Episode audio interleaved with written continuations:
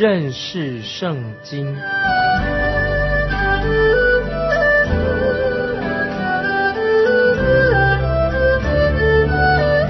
认识上帝的话，把上帝的话带到全世界。本节目是由认识圣经机构和环球广播电台联合制作，欢迎收听。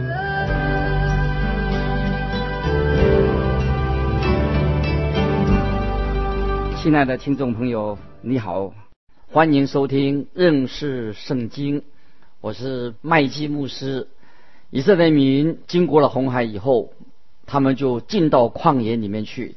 这一次。他们发现和以前的在埃及的生活已经大大不相同了。先是遇到口渴的问题，找不到水喝，这是他们在旷野里面的第一次的经验。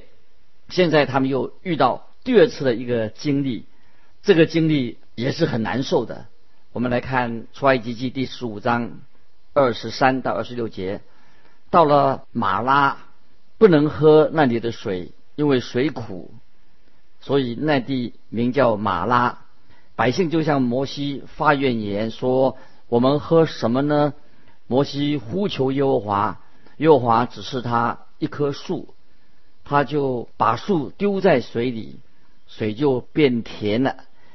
耶和华在那里为他们定的律例典章，在那里试验他们，又说：“你若留意听耶和华你神的话。”又行我眼中看为正的事，留心听我的诫命，守我一切的律例，我就不将所加于埃及人的疾病加在你身上，因为我耶和华是医治你的。这个时候，他们经历到在旷野里面第二次，就是在红海的另外一端马拉那个地方，只有苦水，看到苦水，他们走了三天的路程，进到了旷野。他们感觉到口渴了，当他们终于来到水边，却发现这个水是苦的，不能喝。这些以色列民已经是蒙神拯救的一个民族，马拉是神带领他们所经过了一条路，一个地方。这个时候，神特别为他们安排的这条路线，你可能不能明白，但马拉这个地方是每一个基督徒也必须要经历到的事情。当痛苦困扰着基督徒的时候，总是会令我们觉得非常不明白为什么发生这样的事情。有人会说：“为什么神会让这件事情发生在我身上呢？”我也不知道这个原因是什么，但是我知道，神并不是要借着这个困难来处罚我们，神是在教育他的儿女，在装备我们，让我们有能力去面对困难。主耶稣曾经这样说：“你们在世上会有苦难。”这个是在约翰福音十六章三十三节。世界上我们会遇到苦难，在我们人生的道路上会遇见像马拉这种事情。在每一个信徒的生活，在人生的经历里面，都有一个马拉，这是神所安排的。有人曾经这样说过：“失望就是盼望，失望。”就是盼望，在失望的时候，我们会有盼望。我觉得很有道理。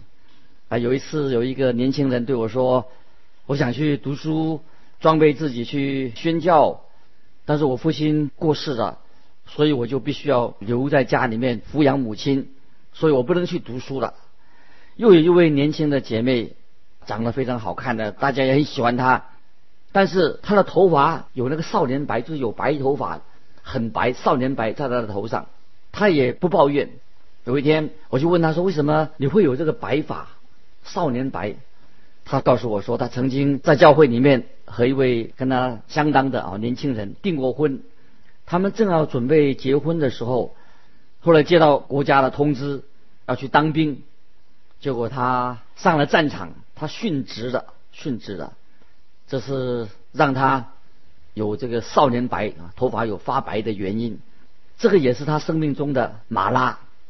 人生难免都有挫折、有失望、忧愁的时候，你的计划也许变成所计划的一事无成、破灭了。就好像拼图一样，拼不起来。我自己也有这样的麻辣的经验，有这种经验。我们每一个人都有自己的麻辣，就是一些苦处，你我不能够绕道而行，我们不能够选择其他的道路，也不能跳过它，或者我们躲一个洞躲起来，必须要面对自己的麻辣。这个麻辣的苦水怎么会变成甜的呢？怎么回事情呢？我们知道，神指示摩西，要他把一棵树丢在水里面，水就变甜了。生命记二十一章，生命记二十一章二十三节有这样的话说：因为被挂的人是在神面前受咒诅，被挂的人在神面前受咒诅。在加拉太书三章十三节这样说：凡挂在木头上都是被咒诅的。耶稣基督也是被钉在十字架上。也是一棵树，树木造成的十字架。这个十字架使我们人生本来是苦难痛苦，会变成很甜美，因为主耶稣为我们人人尝了死味，除去了死亡的毒钩在我们的身上。哥林多前书十五章五十五节这样说：“死啊，你得胜的权势在哪里？死啊！”你的毒钩在哪里？主耶稣基督的十字架，使我们的痛苦、马拉的苦水变成生命里面的甘甜的时候。接着我们来看第二十七节，出埃及记十五章二十七节，他们到了以林，在那里有十二股水泉，七十棵棕树，他们就在那那里的水边安营。以林这个地方是一个充满了祝福和丰盛的之地，有七十棵棕树，十二股水泉。经过马拉的苦水之后，神就带领他的百姓来到以林这个地方。记得圣经啊，就是在诗篇三十篇啊当中有一节经文说：“一宿虽然有哭泣，早晨。”便逼欢呼，经过苦难，我们出生出成圣的果子，带来了喜乐。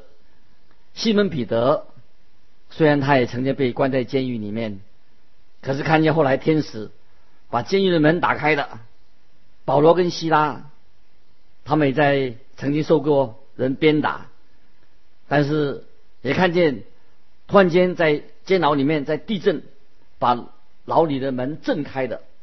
今天我们的天路历程当中，总会遇见麻拉的事，遇到痛苦的事情，但是最后我们会进入什么？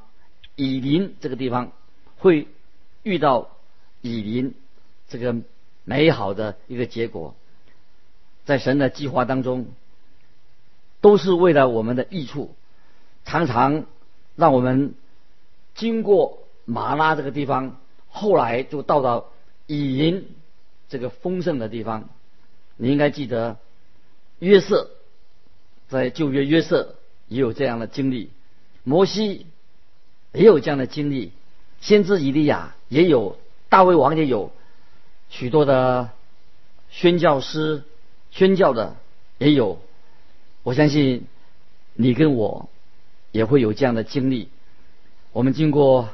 马拉就到了以林，每一个阴影的背后，要记得，虽然是有阴影，但是后面就是有以林。每一朵乌云后面一定会有阳光，每一个阴影的背后都会有光明。经过了四念，我们经过四念以后，必能靠主得胜。经过暴风雨之后，彩虹就会到来。啊，有一位属灵的长者说：“我在雨中追寻到彩虹，在雨中看见到雨后的彩虹，这个就是神带领我们的基督徒生活的方式。所以发生在以色列人身上，目前遇到难处，后来他们进入到了以林这个地方，就是我们可以啊学习的一个属灵的一个榜样，一个经历。现在我们已经查考到关于以色列民他们的经历，他们离开了埃及，过了红海，来到西乃山，他们有七个所记载的有七件事情，他们所经历的都跟我们基督徒生活有关系。以后我们会慢慢看见以色列人的经历啊，跟我们基督徒的经历有密切的关系。到目前为止啊，他们以色列人，我们看见他。唱过了高唱的摩西之歌，走了三天的路程，啊，又遇到没有水喝，又到了马拉这个地方，啊，又发现水是苦的，最后他们就走到以林这个地方，在以林那里有丰盛的水源和树木，所以以林啊可以说是代表基督徒在苦难当中终于结出属灵美好丰盛的果子。灵性上成长的，神应许我们要带领我们进到以林这个地方。接着我们要看出埃及记第十六章，这里我们看见以色列人在旷野，他们犯罪，在他们在旷野当中也看见神给他预备马拉鹌鹑作为他们的食物。我们也会认识到，唯有耶稣基督，他是我们的。生命的粮啊，这是很重要的。我们来看十六章一到三节，以色列全会众从以林起行，在出埃及后第二个月十五日啊，到了以林和西乃中间，逊的旷野。以色列全会众在旷野向摩西亚伦发怨言，说：巴不得我们早死在埃及地。耶和华的手下，那时我们坐在肉锅旁边吃的饱足。你们将我们领出来到这旷野，是要叫我们全会众都饿死吗？以色列人离开了埃及之后才两个半月，当他们过了红海，就开始发怨言。当他们渡过红海之后，他们又高唱啊摩西之歌。得了，好像过红海的神行神机，这个是他们唱的摩西之歌，就是救赎的救赎之歌。但是没过多久，他们又开始发怨言了。这次他们又唱出什么沙漠的悲歌啊？悲歌，我们可以称他们以色列人这一群很喜欢发牢骚啊、抱怨的人。他们想从埃及为奴之地得到拯救。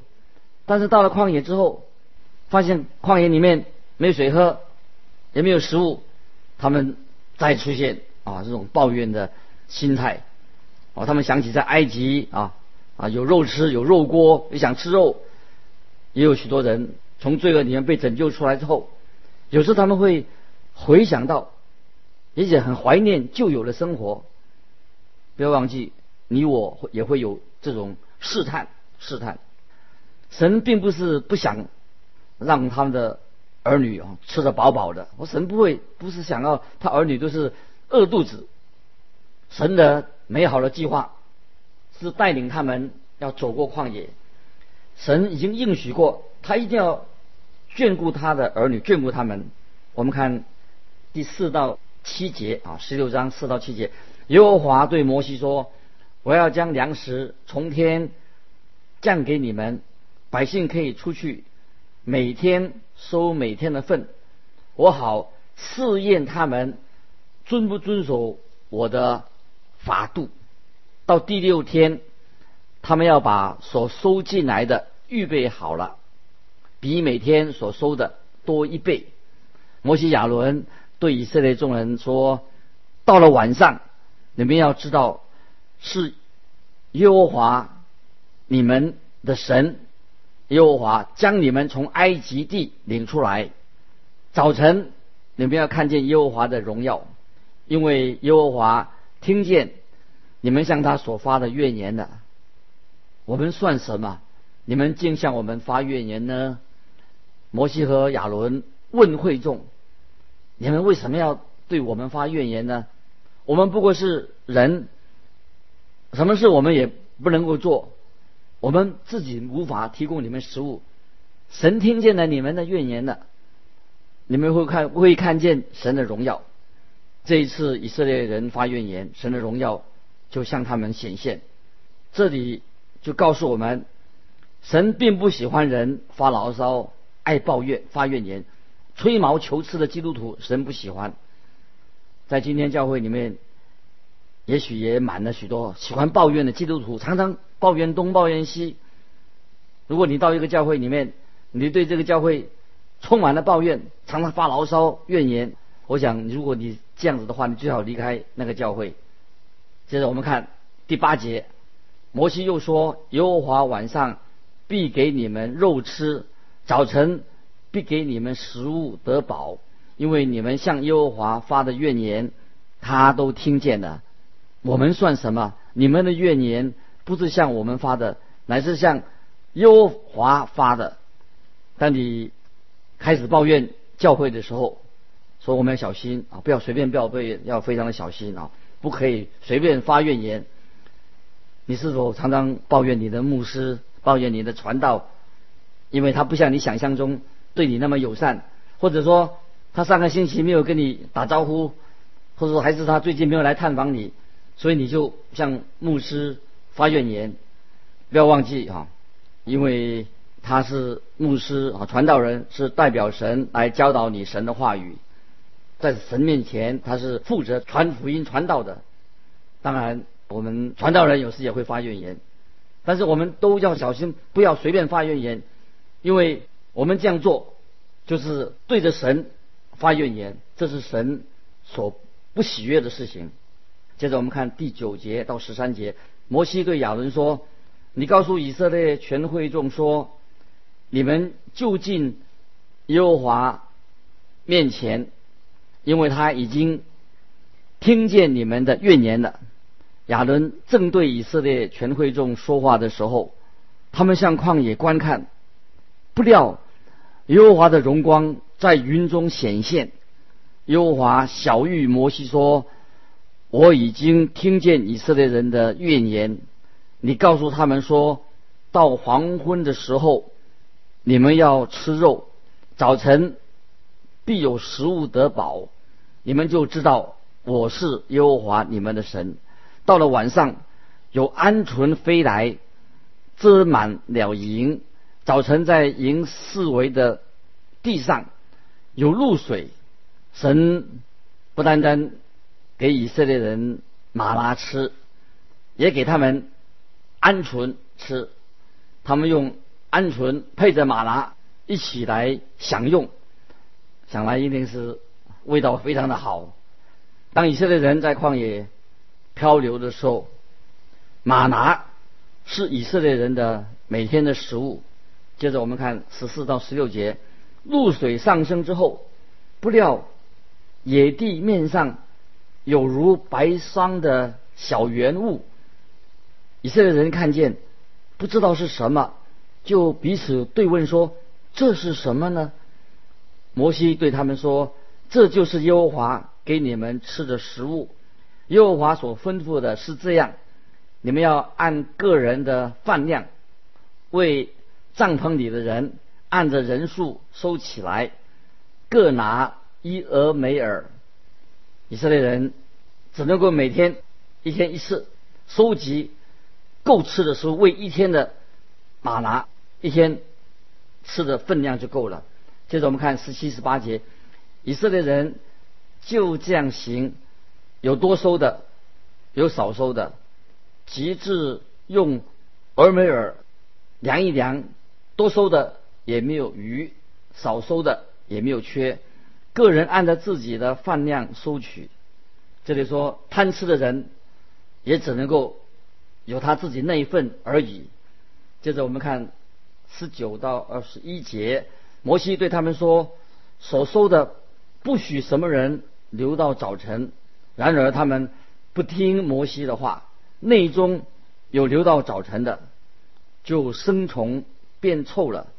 摩西便向他们发怒，他们每日早晨按着个人的饭量收取，日头一发热就消化了，马拿必须要在每天早晨收集，每个人都要去收集，人人都要去做，这是每一个人要去经验经历这件事情。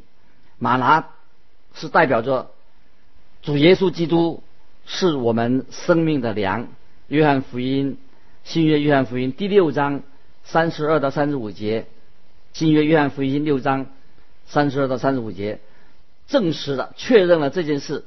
耶稣他自己这样说：“我实实在在的告诉你们，那从天上来的粮，不是摩西赐给你们的。”乃是我父将天上来的真粮赐给你们，因为神的粮就是那从天上降下来是生命给世界的。他们说：“主啊，常将这粮赐给我们。”耶稣说：“我就是生命的粮，到我这里来的一定不饿，信我的永远不可。”这是在约翰福音六章三十二到三十五节，这是一段非常奇妙的话，可以解释当时以色列人在旷野里面，神就把马拿赐给他们，甚至耶稣就用说，那个从天上的粮并不是摩西给你们的，乃是神赐给他们的。这个粮哦，这个粮马拿是预表是什么呢？就预表到。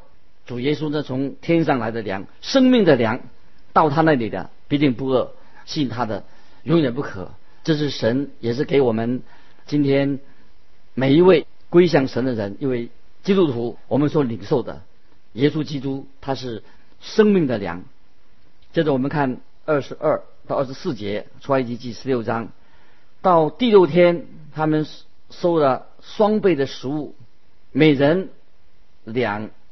而梅尔会众的官长来告诉摩西，摩西对他们说：“耶和华这样说：明天是圣安息日，是向耶和华守的圣安息日。你们要烤的就烤了，要煮的就煮了，所剩下的都留到早晨。他们就照摩西的吩咐，留到早晨也不臭，里头。”也没有虫子，神就是按照一天一天的供应给他们的食物，每日的用粮按时候赐给他们。但是在圣安息日的前一天，他们就必须要收集两天的分量。马拿代表什么呢？属灵的意义就是代表耶稣基督是生命的粮，他从天上。降到地上来，为我们世人，把他的自己的命舍了。耶稣基督乃是真正的粮，他是给我们生命，也是给我们每天的食物。我们在《生命记》《生命记》第八章第四节，我们看见以色列人在旷野前后流浪了有四十年，但是他们的脚。却没有肿起来，好好的漂流走在旷野，脚没有肿。有一位医生啊，他是传教士医生，告诉我说，他说东方人的脚啊，常常有这个脚的毛病。为什么他这个脚啊有毛病呢？他说可能是东方人哦，他为什么会脚有毛病？就是他们的饮食没有节制。吃的太大吃大喝，造成了他们脚的毛病啊啊！不晓得我们听众朋友，你有没有脚的毛病啊？我们饮食一定要正常，常常大吃大喝的人会不健康，会影响他的身体。所以很奇妙的，以色列人在旷野漂流了四十年，他们的脚没有肿起来。所以我们基督徒饮食方面要节制。马拿这种食物是以色列人。他们在旷野里面最需要的维他命，他们在旷野流浪的时候走了很多的路，双脚不会肿，这样实在是很有意思。马拿正符合以色列人在旷野的食物，这是他们正需要的。感谢神啊！今天我们读了这段经文，我们每一个人啊都要学习，在神面前学习一个属灵的功课。遇到难处的时候，不要先抱怨。也许我们在困难当中，神要行神迹，要引导我们，让我们明白他的心意。感谢神，主耶稣是从天上来的粮啊，是我们信他的人永远不可来到他面前的人，必定让我们灵性可以得到真正的满足。但愿你今天在神面前成为一个基督徒之后，常常可以来到神面前来亲近神，来爱他，跟随他的脚步。让我们在人生的旷野路里面，特别遇到试炼的时候，我们来靠主得受，知道神凡事都有美好的预备，让我们仰望他，依靠他，知道神不撇下我们做孤儿，常常与我们同在。今天的时间就到到这里，欢迎你来信跟我们分享，来信寄到环球电台认识圣经麦基牧师收，愿神祝福你，我们下次再见。